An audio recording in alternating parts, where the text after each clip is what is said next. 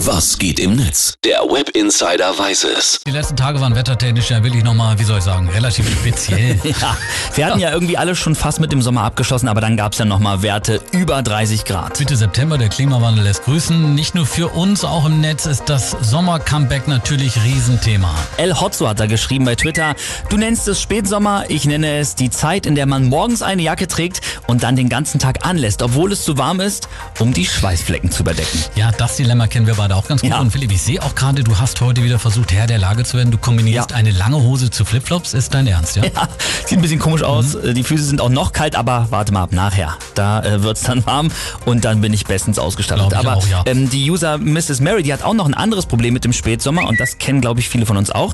Spätsommer, schreibt sie, ist der kulinarische Zustand zwischen Grillgut, Kürbissen und Lebkuchen und sie sagt, sie kommt gar nicht klar. Und ist auch eine harte Zeit für Supermärkte, ne? Die wissen gerade auch nicht, äh, wie sie dekorieren sollen. Nochmal Sonnenliegen oder doch die geschnitzten Kürbisse oder was ist eigentlich mit der Weihnachtsdeko? Ne? Stimmt, stimmt. Äh, Verwirrung gibt's auch bei User Ceruyu. Der hat nämlich in Sachen Corona eine Frage. Er schreibt, im Frühjahr hieß es, dass es eine kritische Zeit äh, anstünde, weil im Sommer die Leute mehr ausgingen und mehr Kontakte hätten. Im Spätsommer heißt es jetzt, dass eine kritische kritische Zeit anstünde, weil im Winter die Leute mehr daheim blieben und sich in den Innenräumen vermehrt anstecken. Und er fragt, was zur Hölle ist denn nun Phase? Tja, das ist eine gute Frage. Ich weiß nur, dass ich heute nochmal eine Runde Stand-Up paddeln gehe. Ja, das ist schön für dich.